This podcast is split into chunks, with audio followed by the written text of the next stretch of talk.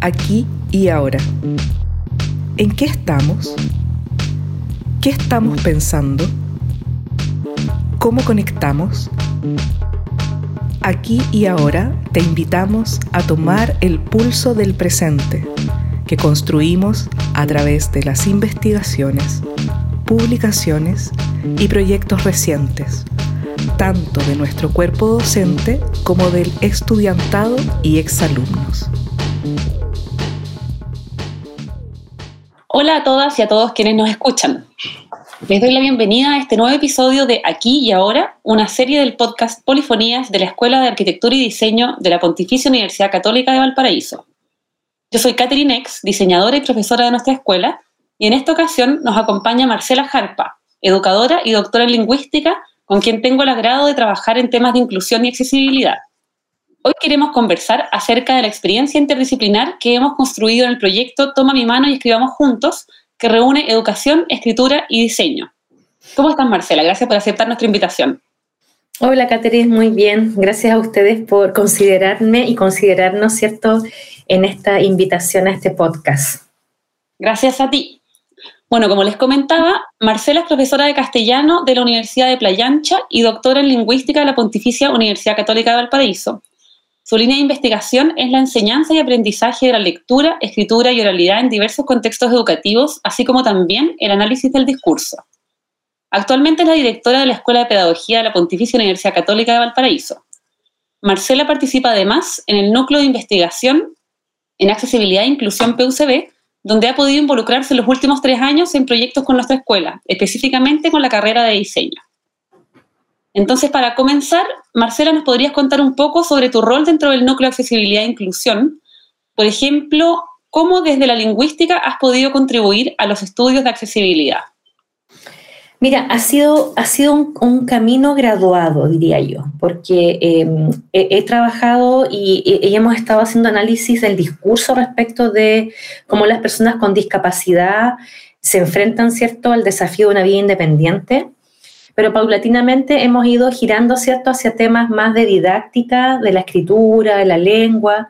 Entonces, em, el recorrido ha ido, ha ido variando, ¿ya?, lo que no quiere decir es que hemos dejado de hacer unas cosas para hacer otras. Simplemente hemos ido incorporando, ¿cierto?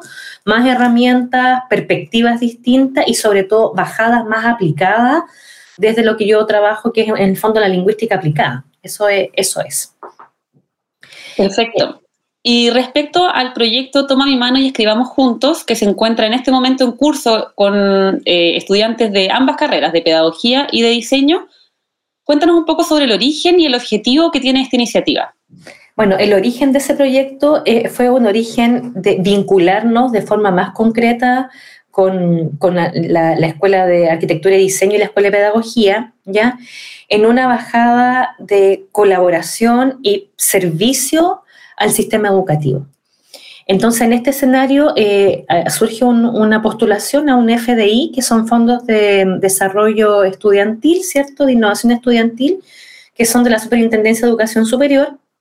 Y ahí, ¿cierto? Decidimos postular eh, con un estudiante de educación básica liderando el proyecto, pero con el trabajo mancomunado con Catherine, con Herbert y con las titulantes de diseño que se incorporaron después, ¿ya? Y ese proyecto finalmente lo que busca es eh, la creación, la confección de material didáctico para trabajar la escritura en pandemia. Entonces ha sido un trabajo súper enriquecedor porque efectivamente las, estudiantes de diseño, Michelle y Francisca, nos abrieron a nosotros como profesores, ¿cierto? Un mundo de alternativas para poder trabajar de forma creativa, de forma dinámica, de forma innovadora. El trabajo en este caso vinculado a la didáctica de la escritura. Perfecto, y entiendo que también han participado profesionales de, eh, este equipo de trabajo. Eh, mira, lo que pasa es que hemos, hemos, eh, hemos interactuado harto. Lo primero es que estamos con... A ver, este proyecto tuvo varias aristas y ha sido, yo creo que un proyecto súper enriquecedor. Primero porque es un proyecto que vincula a ambas escuelas, pero además es un proyecto que permitió el trabajo con las tesis de grado de ambas escuelas. Entonces tenemos por el lado de arquitectura y diseño a las titulantes, ¿cierto? A Francisca y Michelle, Y por el lado de pedagogía, eh, logramos eh, titular, por nosotros nos titulamos el primer semestre a cuatro estudiantes de educación básica y cinco estudiantes de educación especial. Entonces fue un espacio de, trabajo colaborativo, pero también de proyección para poder eh, andamiar ¿cierto? los trabajos de titulación en contextos reales y sobre todo con una fuerte vocación de servicio público, porque trabajamos con un colegio que, mm, de Viña que es de alta vulnerabilidad. En ese espacio hemos trabajado eh, con también profesionales de ambas carreras, particularmente de, eh, todavía estamos en la etapa de la gente de pedagogía, que tiene que ver con, con talleres de capacitación o de actualización a los profes del colegio para trabajar el uso de tecnologías de aprendizaje, didáctica de la escritura y diseño universal de aprendizaje, que son los elementos más disciplinares que de alguna otra forma tienen su bajada en los cuadernillos de trabajo de escritura que están haciendo las chicas de diseño. Perfecto. ¿Y cómo ha sido la colaboración entre las distintas disciplinas? ¿Cómo la has visto tú ocurrir? Muy en paralelo. Y de hecho, em, como este es un trabajo con los estudiantes, eh, Herbert y yo, bueno, particularmente yo que estoy como asesora del proyecto, voy por atrás andamiando. Entonces, eh, le hemos dejado mucha autonomía a los estudiantes. Y la verdad es que estoy súper orgullosa del trabajo de, todos, porque ellas han logrado primero organizarse de tal forma que tienen sus reuniones semanales, eh, el trabajo de codiseño con las estudiantes de pedagogía ha sido real y súper em, constante. Entonces, efectivamente, ha habido una, una, interacción y una interdisciplina muy concreta desde los estudiantes hasta los profesores que estamos, ¿cierto?, acompañando el proyecto. Por ejemplo, las chicas de pedagogía y de, en este caso, lo que aportan es el contenido disciplinar del manejo de la lengua, los procesos de escritura, cómo trabajar léxico, cómo trabajar ortografía. Y las chicas de diseño esa información las toman y las vuelcan de forma muy creativa, ¿cierto? En, los cuadernillos, pero también utilizando las tecnologías para gamificar el cuadernillo. Entonces han creado juegos interactivos y juegos que pueden ser trabajados desde el computador, desde el celular, desde un tablet. Entonces ha sido bien ecléctico el trabajo que nos han permitido, eh, que nos han permitido desarrollar para abordar la didáctica de la escritura. Claro, porque según recuerdo, este proyecto también tiene mucho que ver con el estudio en tiempo de pandemia, ¿cierto? Que es lo que nos toca en este momento hacernos cargo, un 2020 de niños escolarizados en sus casas, en computadores, tablets o incluso teléfonos, y eso trae nuevas problemáticas, digamos, para la enseñanza. Claro, lo que pasa es que efectivamente eh, ya un 2020, un 2021 que fue, que fue en pandemia, ahora lentamente estamos volviendo, ¿cierto?, al trabajo más presencial. Pero fíjate que yo creo que esto ha abierto una posibilidad y una oportunidad de contar con otros mecanismos más innovadores de trabajo dentro del aula. Uno podría decir que los textos escolares lo tienen, pero la verdad es que los textos escolares no tienen lo que, lo que nosotros hemos creado en estos cuadernillos, que es el trabajo, perdón, interactivo. Entonces, tú escaneas un código QR y automáticamente se te abre el juego, ese juego se vincula al trabajo en papel con el cuadernillo. Entonces, esto es como como en 360, como le digo yo. Trabajamos en, papel con, un, sistema semiótico más verbal, ¿cierto? Luego saltamos un sistema semiótico desde el punto de vista del juego, imágenes, sonidos, colores, y de ahí te devuelves al trabajo en el cuadernillo. Entonces, efectivamente, permite... Y eso se vincula con el DUA, porque el DUA, lo que, el diseño universal de aprendizaje, lo que te hace es sugerir al docente, a los profesores, que tengamos distintos distintos modos, distintas formas de aproximación al aprendizaje. Y esto de trabajar gamificando, en este caso la pantalla o gamificando el aula, ha sido una oportunidad para trabajar con eh, las chicas de diseño y las chicas de pedagogía.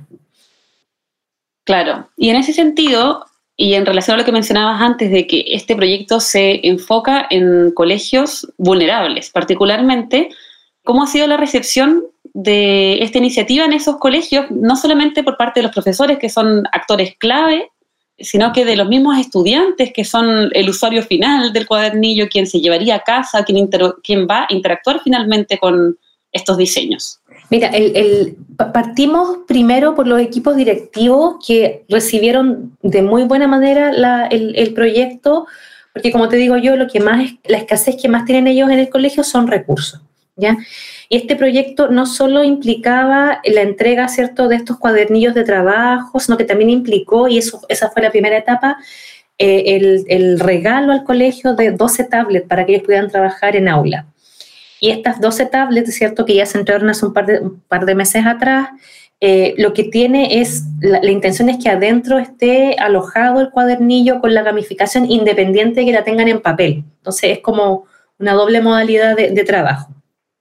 Entonces, lo primero es que el equipo directivo de los asesores, los directores, qué sé yo, los profesores, eh, desde el día uno se motivaron a trabajar con nosotros. Y luego empezó un trabajo más acotado que fue con los profesores para trabajar el codiseño del cuadernillo, porque efectivamente esto no, no vino verticalmente.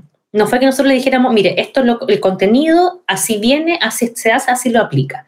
Sino que desde el inicio fue, eh, por ejemplo, en qué unidad de aprendizaje de escritura ellos creían que nosotros podríamos aportar más.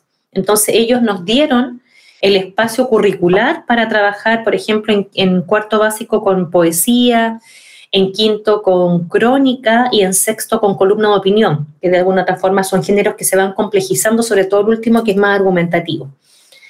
Una vez que nos entregaron eso, eh, nosotros fuimos pimponeando los contenidos, los profesores están súper demandados en los colegios, y como nosotros contábamos con un equipo de profesionales disciplinares, que somos nosotros, más los estudiantes de pedagogía, nosotros buscamos la información, por decirlo así, conceptual.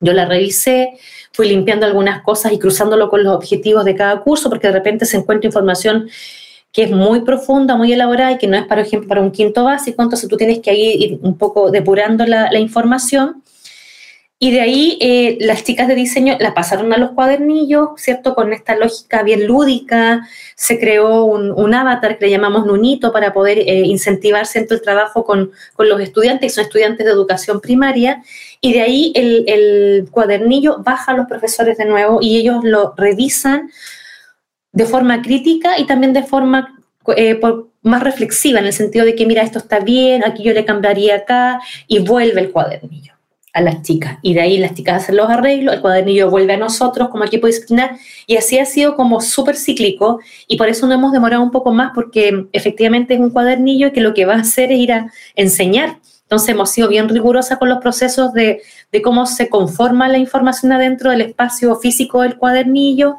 pero además de cómo o qué información vuelca.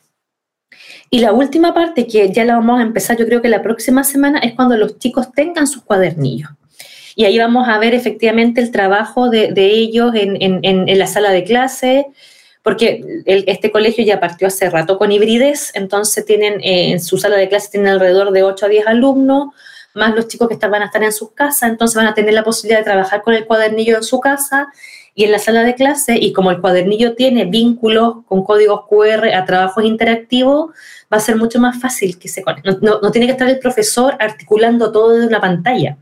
Simplemente se lee el código QR y salta la actividad. Entonces, eso también le da un poco más de libertad profesor para poder interactuar adentro de, del aula, ya sea el aula virtual o el aula física. Entonces, a tu pregunta inicial, hemos ido pasando por distintas etapas de trabajo con el colegio y en cada etapa el colegio siempre ha sido un tremendo aporte y sobre todo ha tenido una disposición muy grande para poder avanzar. Claro. ¿Y mm, cómo te imaginas que podría proyectarse esta misma iniciativa a otras instancias o es algo que se diseña específicamente para este caso, este, este colegio?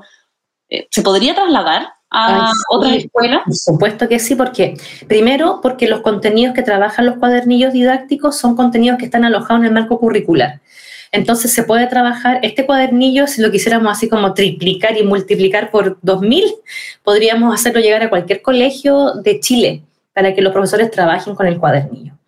Entonces, eh, yo no lo asocio a un texto escolar porque son cuadernillos eh, mucho más enfocados a, a, una unidad disciplinar, con trabajo con el foco puesto en la escritura, y, que justamente lo que converge es este trabajo interactivo con uso de tecnología.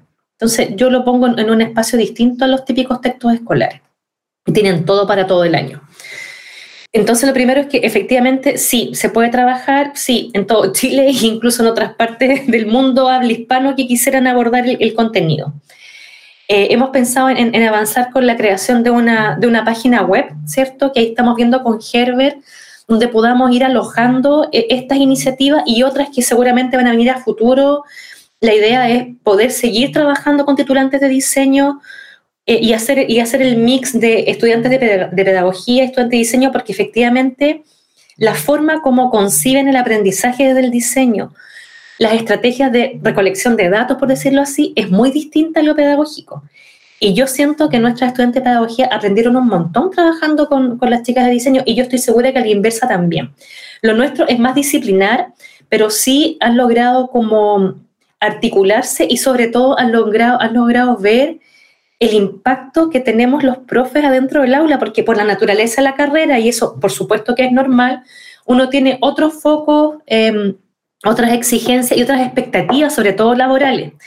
Entonces acá es como abrirle, en este caso a la Michelle y a la Francisca, un mundo distinto quizás al que ella eh, esperaban en el momento de entrar a la carrera. Y el trabajo, eh, ¿cierto?, de compromiso social es súper fuerte. Yo creo que, porque hemos trabajado con, con el colegio, el colegio tiene un índice de vulnerabilidad. Y lo otro es que la pandemia efectivamente ha dejado los aprendizajes súper retrasados, muy retrasados, y nos encontramos, ¿cierto?, con algunos estudiantes en cuarto básico que todavía no logran tener el acceso a la lectura y la escritura. Y eso lo, vimos in situ cuando fuimos a, a, la ceremonia de entrega de las tablets. Pero los niños estaban muy contentos, primero porque tenían las tablets para ellos, y segundo porque sabían que viene un trabajo más que es con material didáctico hecho para ellos. Entonces, esta sensibilidad de saber que ellos son el, foco y el fin del trabajo de un equipo interdisciplinario les ha puesto una, una, dimensión emocional bien fuerte al trabajo de todos nosotros. O sea, ya queremos ir a las aulas, queremos verlo, queremos trabajar con ellos y después efectivamente ver y evaluar el, resultado final con algún tipo de encuesta o algún focus con los niños donde ellos puedan decirnos qué les pareció. Qué interesante lo que menciona Marcela y no puedo dejar de pensar en el valor del trabajo interdisciplinario, que es algo que para mí siempre está presente y en ambos, como en, dos salidas. Por un lado, en que los resultados son evidentemente mejores. O sea, el cuadernillo es un cuadernillo mejor por el hecho de que estuvo activamente involucrada la carrera de pedagogía y activamente involucrada la carrera de diseño y no como un trabajo en, en posta, digamos, en que trabaja primero conceptualmente todo eh, una carrera y se lo pasa a diseño y luego solo diseño diseña. Es distinto a le mandé a hacer algo.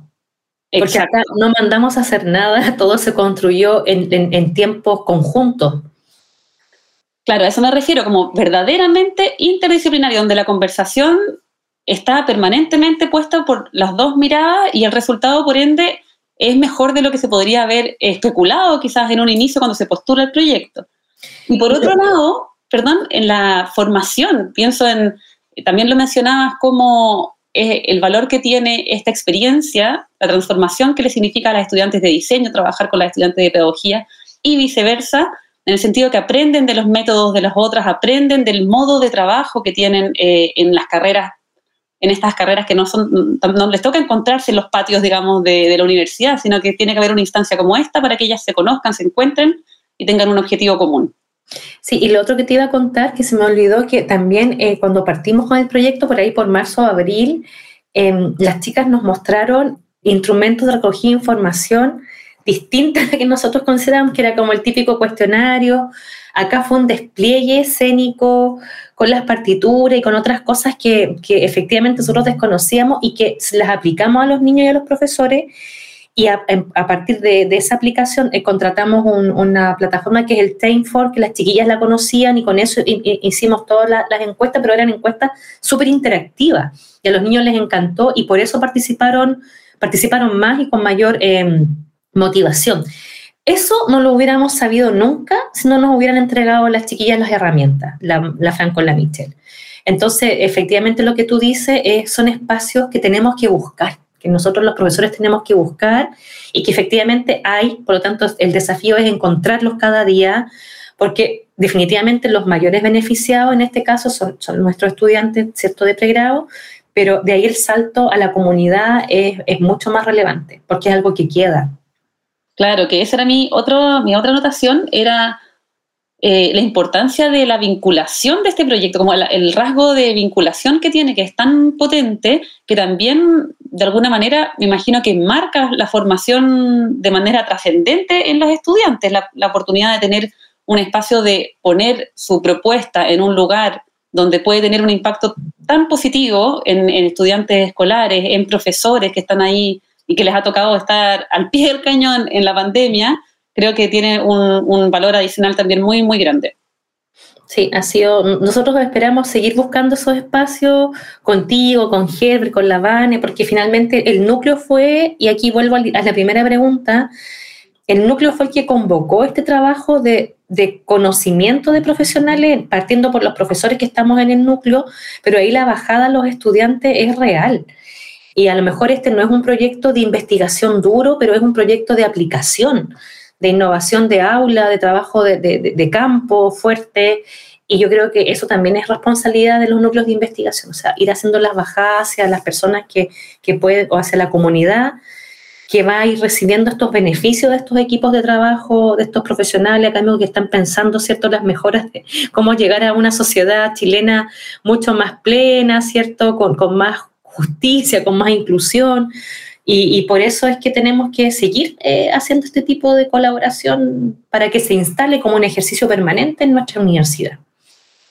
Claro. Bueno, la última pregunta que tengo va muy en línea a lo que estamos conversando ahora, que es cómo puedes proyectar tú el futuro de este trabajo multidisciplinario, interdisciplinario, eh, o qué maneras de colaboración puedes proyectar hacia adelante. Bueno, hemos pensado primero en, lo primero es como sacar la propiedad intelectual de los cuadernillos, porque efectivamente eh, va a ser un espacio muy, muy llamativo para otras áreas y acá el trabajo de los equipos, sobre todo los estudiantes, tiene que ser cuidado y valorado. Eso es lo primero. Ya entonces estamos avanzando con Gerber a ver la forma de trabajar, de, de sacar los ICBN correspondientes, ¿cierto? Con la propiedad intelectual. Y de ahí es, es tratar de, crear esta página, esta página web de, visitas abiertas, ¿cierto? De, material descargable.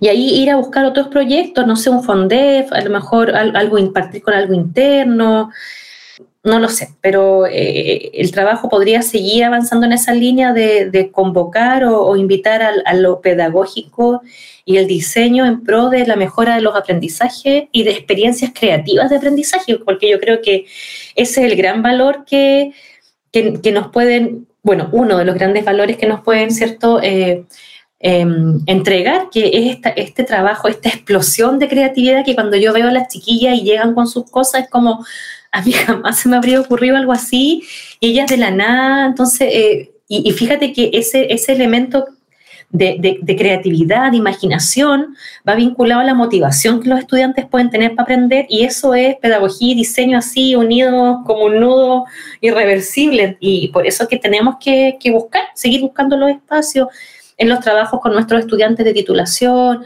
al alero de los fondos que vayamos creando, al alero del núcleo de investigación y, mantenerlo. Porque además a, los estudiantes de pedagogía de verdad que se le abre otro mundo súper distinto y también otros ámbitos de desarrollo profesional, no solamente el aula podría ser un espacio de desarrollo profesional. Estoy totalmente de acuerdo, creo que esto es el comienzo de algo grande, el comienzo de una colaboración grande que tiene muchos espacios para seguir creciendo y seguir sosteniéndose en el tiempo. Así bueno, Muchas gracias Marcela por compartirnos tu experiencia en torno al aquí y ahora de nuestra Escuela de Arquitectura y Diseño PUCB. Gracias a ti, Caterín. Espero a lo mejor después poder irles mostrando, ¿cierto? A lo mejor en otra oportunidad, cómo fue el trabajo ya con los niños adentro del aula y ahí a lo mejor sacar algunos videos, algunas cápsulas para que las podamos colgar en nuestras páginas y todos, ¿cierto? Los auditorios del podcast puedan acceder a ella y también ir viendo cómo vamos avanzando en, este trabajo interdisciplinario. Así que gracias a ti por el espacio. De todos modos, de hecho tenemos ya una noticia publicada en nuestro sitio, también sé que ah, fue publicada una noticia en el sitio de la Escuela de Pedagogía y sin duda vamos a seguir mostrándolo a medida que va avanzando y se finalice también el proyecto. Bueno, a quienes nos siguen desde distintos lugares del país y del mundo, les invitamos a compartir este episodio en sus redes y a conocer más sobre el podcast Polifonías en Spotify o en el sitio web de nuestra escuela www.ead.cl. Hasta la próxima. Aquí y ahora, revisa el quehacer de investigación y creación de nuestra escuela en vínculo con el mundo. Conoce más acerca de los proyectos en curso en www.ead.pucd.cl.